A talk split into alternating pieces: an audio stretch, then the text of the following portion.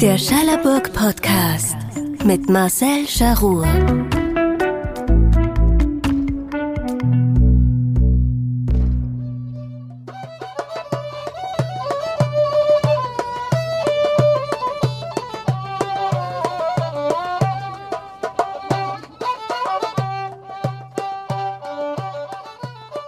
Die haben sich nicht von vornherein in die, in die Schachtel begeben, ja, Lebens, mit einer Lebensvorstellung von, ja, A, B, C, D und, und Karriere machen und, ja, irgendwann einmal sterben oder vor dem Fernseher verschimmeln. Und mir hat es auch ein Stück weit gefallen, also, dass man auch anders sich äußern kann, dass man anders leben kann.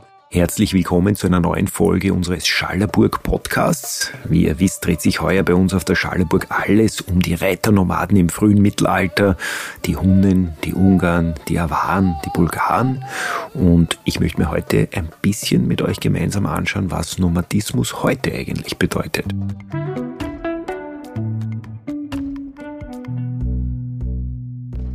In der Vorbereitung auf diese Folge sind mir zwei Aspekte besonders interessant vorgekommen. Das eine ist die Frage, ob es heute eigentlich noch Menschen gibt, die eine nomadische Lebensform pflegen, die der unserer frühmittelalterlichen Reitervölker ähnlich ist. Und das andere ist die Frage, was Nomadentum und nomadisches Leben in unserer Gesellschaft im Heute hier in Mitteleuropa eigentlich bedeutet. Und dazu habe ich zwei sehr interessante Gesprächspartner getroffen. Wer sich für Nomadismus in heutigen Zeiten interessiert und vor allem für die Lebensformen von viehhaltenden Nomadengruppen, so wie es auch die Ungarn, die Awaren, die Bulgaren und die Hunden gewesen sind, der kommt um das Weltmuseum in Wien natürlich nicht herum. Und ich bin nach Wien gefahren und habe dort Tobias Mörike getroffen. Er ist Kurator für den vorderasiatischen und zentralasiatischen Bereich, kennt sich mit den Lebensformen von Menschen im westlichen Asien sehr, sehr gut aus und hat mir einiges über modernes Nomadentum in diesen Steppengebieten erzählen können. Meine erste Frage an Tobias Mörike war, sind Nomaden eigentlich wirklich frei? Ich glaube, es macht sich vielleicht an zwei, zwei Ebenen fest. Persönliche Freiheit, in einer Gruppe zu leben, mit anderen Menschen im Familienverbund und Freiheit gegenüber dem Staat. In dem Moment, wo man kein Landrecht, nicht unmittelbar eine Adresse hat und vielleicht auch keine Geburtsurkunde, ist der Zugang zu Gleichberechtigung gegenüber sesshaft lebenden Menschen, gegenüber der Stadtbevölkerung unglaublich schwer. Ich glaube, in der modernen Gesellschaft vor allen Dingen durch die Begrenzung der, der Territorien funktioniert das heute nicht mehr. Also der, der Zwang, auch die Fragen der, der Armut, der Lebensgrundlagen äh, beschäftigen, glaube ich, viele nomadische Menschen, nomadisch lebende Menschen oder teilnomadisch lebende Menschen heute viel mehr als diese, diese romantische Vorstellung, man nimmt seine Tiere und sein Zelt oder seine Jote und geht irgendwo anders hin. Also nichts mit dem Traum von Freiheit. Und mit welchen Herausforderungen haben diese Nomaden heute eigentlich so zu kämpfen? Ich brauche Weiden. Äh, der Klimawandel ist einer der großen Faktoren. Also neben der zwanghaften äh, Sesshaftmachung, äh, die schon in der Kolonialzeit begonnen hat, die die unabhängigen Nationalstaaten weiter fortgesetzt haben, sowohl im afrikanischen Kontext als auch in der, in der Sowjetunion sind Menschen zwangssesshaft gemacht worden. Das war ein tiefer Eingriff in nomadische Lebensweisen und heute ist der Klimawandel eine der, der zentralen Herausforderungen, ob man überhaupt weiter überleben kann.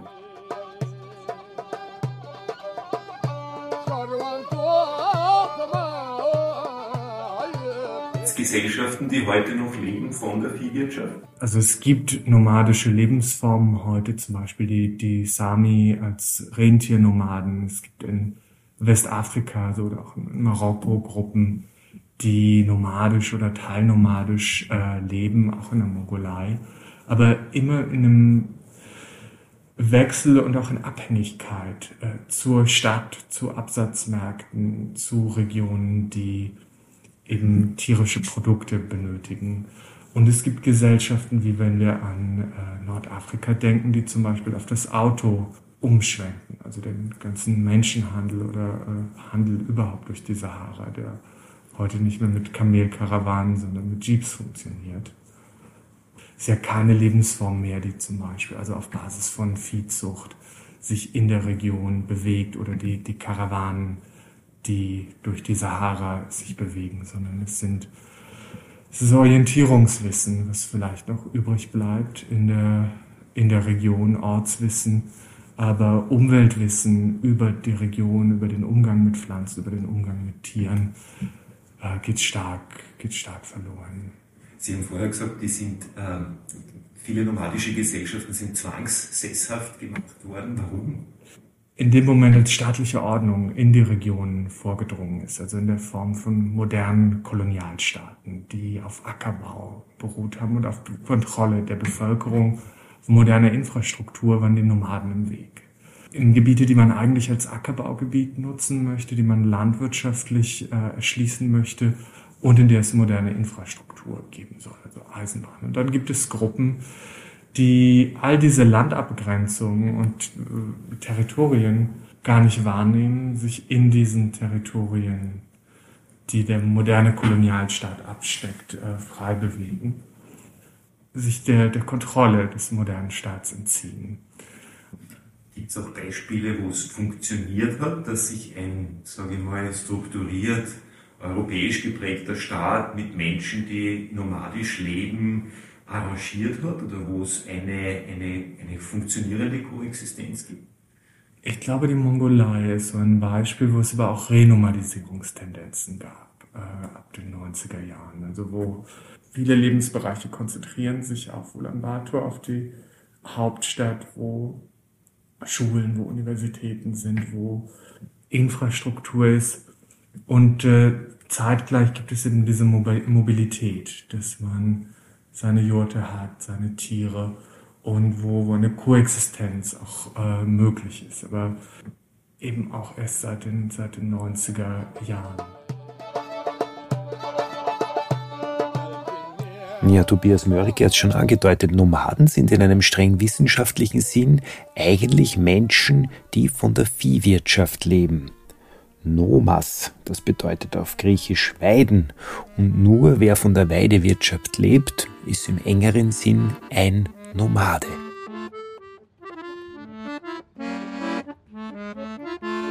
Bleibt also die Frage, ob es auch bei uns in der Gegend heute oder zumindest in der jüngeren Vergangenheit noch Menschen gibt oder gegeben hat, die eine nicht sesshafte Lebensform pflegen.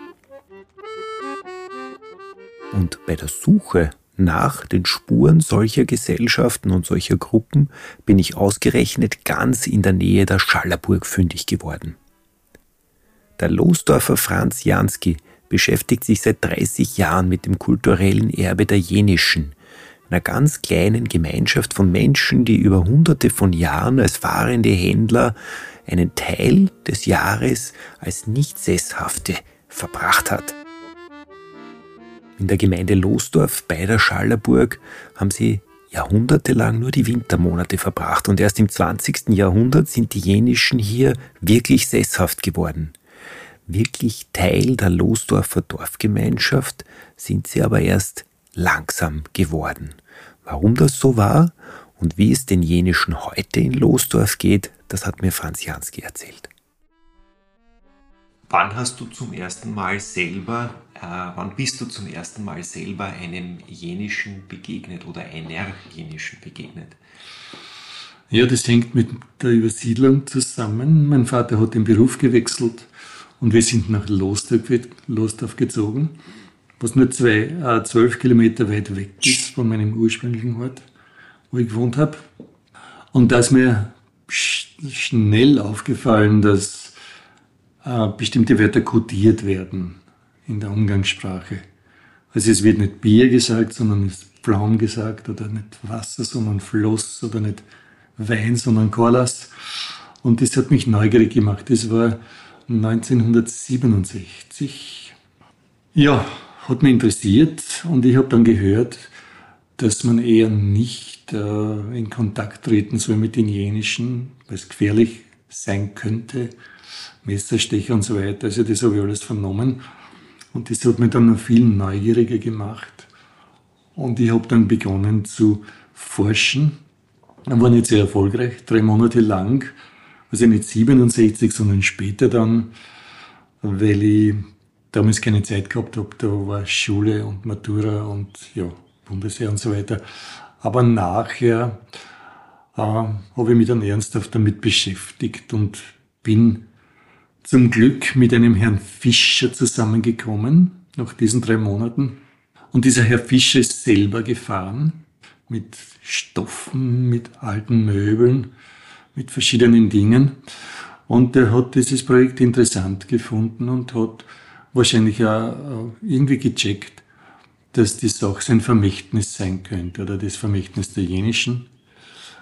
Also mein Aspekt damals war, ähm, ja, die Sprache festzuhalten, weil ich äh, davon ausgegangen bin, dass mit jeder Generation, die stirbt, auch ein Stückchen von der Sprache stirbt. Ja, und somit ist es zu einem gemeinsamen Projekt geworden, wo sich so abgespielt hat, dass mir der Herr Fischer in seiner Freizeit, und die hat er oft im Wirtshaus verbracht beim Kartenspielen, auf Zettel aufgeschrieben hat, was ihm so eingefallen ist. Da haben ihm auch seine Freunde geholfen dabei. Und ich habe das regelmäßig abgeholt von ihm. Er hat auch in Lostorf gewohnt. Ja, und wie dann nichts mehr gekommen ist vom Herrn Fischer, habe ich mir gedacht, ich publiziere jetzt. Ich habe vorher noch eingeschoben eine, ja, einen Check der Sprache. Das heißt, ich habe das alles, was ich hatte, ab Oberheadfolien kopiert und habe mich dann im Wirtshaus mit Jenischen getroffen und wir sind Wort für Wort durchgegangen, so von der Lautsprache her. Und da habe ich herausgefiltert, ob das jetzt ein langer Vokal ist, ob das ein D ist oder ein T und habe Korrekturen vorgenommen und nach den Korrekturen habe ich dann publiziert es hat sich so abgespielt, es ist ausgeschrieben worden über die Gemeindezeitung, hat auch in einem Wirtshaus stattgefunden. Ich habe 100 Stück kopierte Büchlein gehabt. Das war wirklich ein kleines A5-Buch. Und zu meiner Überraschung, aber auch, also zu meiner positiven Überraschung, war, waren diese 100 Stück innerhalb einer Viertelstunde verkauft. Was für Worte kann ich denn da lernen aus der Sprache der Jenischen? Du hast schon ein paar gesagt, Bier ist der Pflaum. Ist der Pflaum, ja. Gibt es so bekannte Worte vielleicht, die man so aus der Alltagssprache auch kennt, die aufs Jenische zurückgehen? Naja, Kohldampf zum Beispiel für Hunger wird behauptet, das ist Jenisch. Ja, also in, in Lostorf ist das einfach geläufig Naschen, sagt man auch. Also das ist jetzt nicht irgendeine Süßigkeit verzehren, sondern das ist gehen, laufen, sich wegbewegen. Ja. Also Nasch O heißt mehr oder weniger schleichte, ja, geh weg. Ist das Teil der Losdorfer Alltagssprache immer noch? Also Absolut, ja. Das kann man mit, mit Sicherheit behaupten, dass das in Losdorf üblich ist, wird, ich würde mal sagen, unbewusst eingesetzt, aber auch bewusst. Also die Jugendlichen verwenden das, um sich, also um die Sprech, um die Zweisprachigkeit Losdorfs da hervorzuheben, speziell wenn sie in Kontakt sind mit anderen Jugendlichen, die nicht aus Losdorf stammen. Das ist so ein, ein Gag. Aber ich sage mal, die Alltagslosdorfer verwenden das ohne, ohne Bedenken, weil das zum, ja, zum üblichen Sprachschatz gehört. Wie war deine Erinnerung, als du in den 60er Jahren nach Losdorf gekommen bist? Wie, wie ist man den Jenischen gegenübergestanden? Als eingeborener Losdorfer, als, sage ich mal, deutschsprachig, äh, Mainstream Niederösterreicher? Naja, ich würde sagen zweigeteilt. Es gibt welche, die den Jenischen sehr offen gegenüber waren, die jenische Freunde, Freundinnen gehabt haben und welche, das habe ich auch als Kommentar mitbekommen, also wie irgendwie bekannt war, dass ich mich mit dem Jenischen beschäftige, das war noch vor der Publikation, habe ich auch gehört, jetzt fängt es schon wieder an. Ähm, also das ist die Zweiteilung, welche die den Jenischen negativ ablehnend gegenüberstanden. Wahrscheinlich das ganze, das ganze Leben, die nichts zu tun haben wollten und welche, die gemeint haben, ja, das, das ist Losdorf-Recht, das gehört zu Losdorf. Und ich war sozusagen ein, ein Greenhorn, ein Newcomer und habe also in diesen, in diesen Spalt da mich, mich bewegt und habe aber zusätzlich, das habe ich später dann noch kennengelernt, zusätzlich erfahren, dass innerhalb der Jenischen selbst, der Originaljenischen, sag's mal so, ähm, auch ein Zwiespalt geherrscht hat oder ein, ein Triespalt, äh, ob man die Sprache jetzt verraten soll oder nicht. Also da gab es welche sogar in, in einer einzigen Familie, wo ein Teil gesagt hat, wir sagen nichts, wir geben nichts preis. Und der andere Teil hat gesagt, ja, warum nicht? Das ist ja was Besonderes, das hat nicht jeder. Also das habe ich dann nachher gelernt, wie, wie differenziert Leute damit umgehen, die halt mit dem Menschen ganz viel zu tun hatten oder haben. Gibt es die Lebensweise des Fahrenden noch unter der Bevölkerungsgruppe? Also in Lostorf kenne ich niemanden, der herumfährt. Aber es ist immer beim Kiertag. Es gibt ja einen Kiertag in Lostorf im August. Und da, ja, das muss ich ein bisschen anders erzählen. Äh, es gab einen jenischen, er lebt noch, aber er macht das jetzt nicht mehr. Der hat sich vor den Kiertagen immer also etliche Bücher von mir geholt und hat sie dann am Kiertag verkauft oder verschenkt weil viele Fahrende auch mit, mit den Kirtagsstandeln zu tun hatten und haben. Also da gibt es schon welche, die noch herumziehen. In Losdorf ist mir niemand bekannt. Aber wenn man ein bisschen zurückgeht, und ich bin ja auch nicht mehr so jung, gab es schon äh, in der Zeit, wo ich nach Losdorf kam, gab es schon noch welche, die herumfuhren. Beispiel der Werner Gammerit ist vielleicht bekannt. Das ist ein, ja, ein, ein Mann, der viel mit, mit Ökologie zu tun hat, der Vorträge macht in Niederösterreich und in Österreich über Naturgärten. Er ist studierter Wassertechniker und der Werner hat auch also mit seiner Frau, die schon verstorben ist, äh, Drucke gemacht, so alte Motive Mühlviertel und ja, Motive hat er gedruckt, so auf, auf Brand auf Borden von Tischtüchern und so weiter. Und sein Lieferant war der Herr Fischer, also mein Informant. Die haben sich gut gekannt. Ja, und laut Herrn Fischer, und das steht auch im Buch so drinnen, war eine große Zäsur oder eigentlich das ja, Kaputtmachen der Community äh, der Zweite Weltkrieg, beziehungsweise die Nazis, die die, die jenischen dann in, in Konzentrationslager ver, Lager verfrachtet haben und, und dort umgebracht haben. Warum wollte man das nicht, dieses Herumfahrende? Was war dort der Grund oder warum ist das nicht akzeptiert worden? Ja, das war Landstreicherei und, und ja, also man wollte Law and Order, nicht? Also den braven gefügigen Staatsbürger, der halt glaubt an, an das, was ihm von oben so erzählt wird.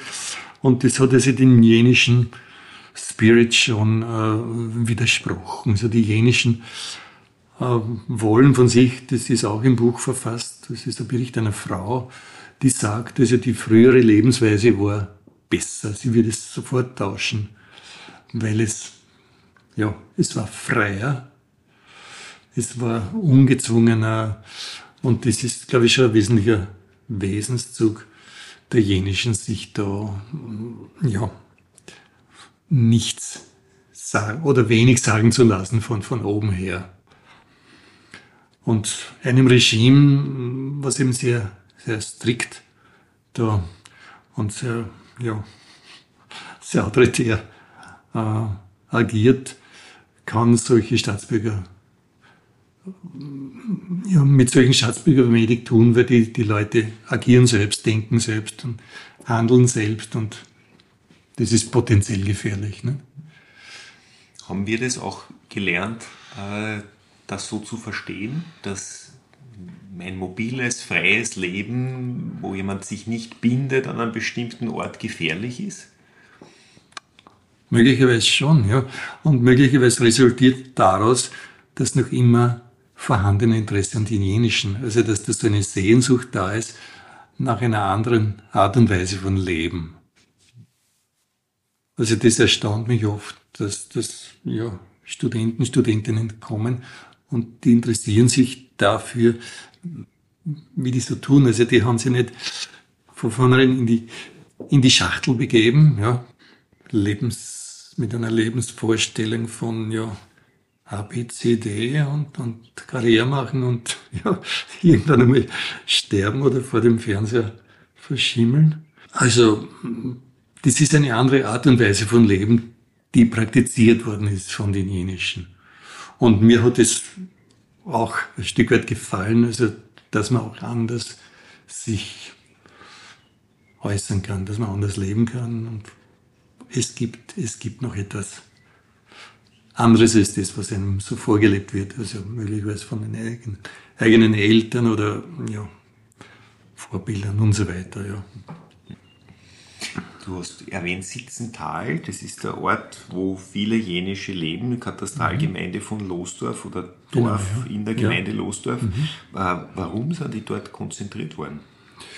Naja, es gibt oder es gab ein Schloss. Das ist, ja, also Restbestände gibt es nur von diesem Schloss Sitzental.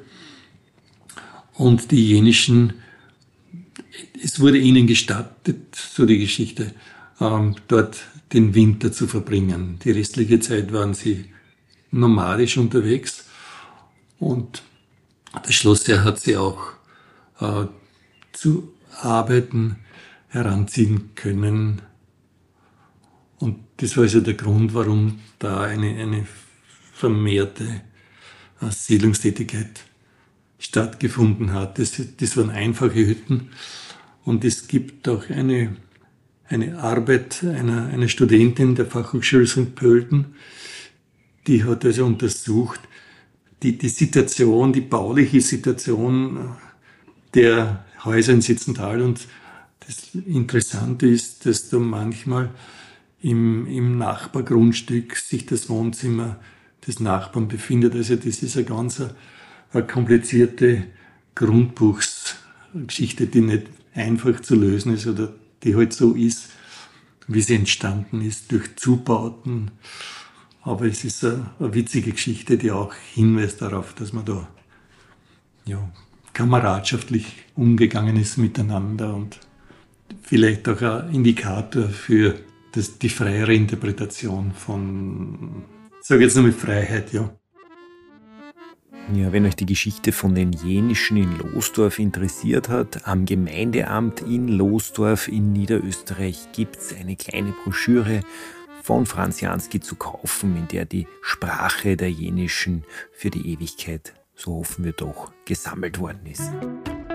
Und wenn euch das Thema der Reiternomaden und der nomadischen Lebensform interessiert, einige tolle Exponate aus dem Weltmuseum in Wien, die haben wir heuer für euch auf der Schallerburg noch bis 6. November zu sehen. Unsere Ausstellung Reiternomaden in Europa, Hunden, Awaren, Bulgarien und Ungarn. Lasst euch das auf keinen Fall entgehen. Wir freuen uns auf euch. Alles Gute und bis bald. Geöffnet ist die Ausstellung Montag bis Freitag von 9 bis 17 Uhr, Samstag, Sonn- und Feiertags von 9 bis 18 Uhr. Übrigens, auch für Kinder bietet die Schallerburg ein spannendes Familienprogramm.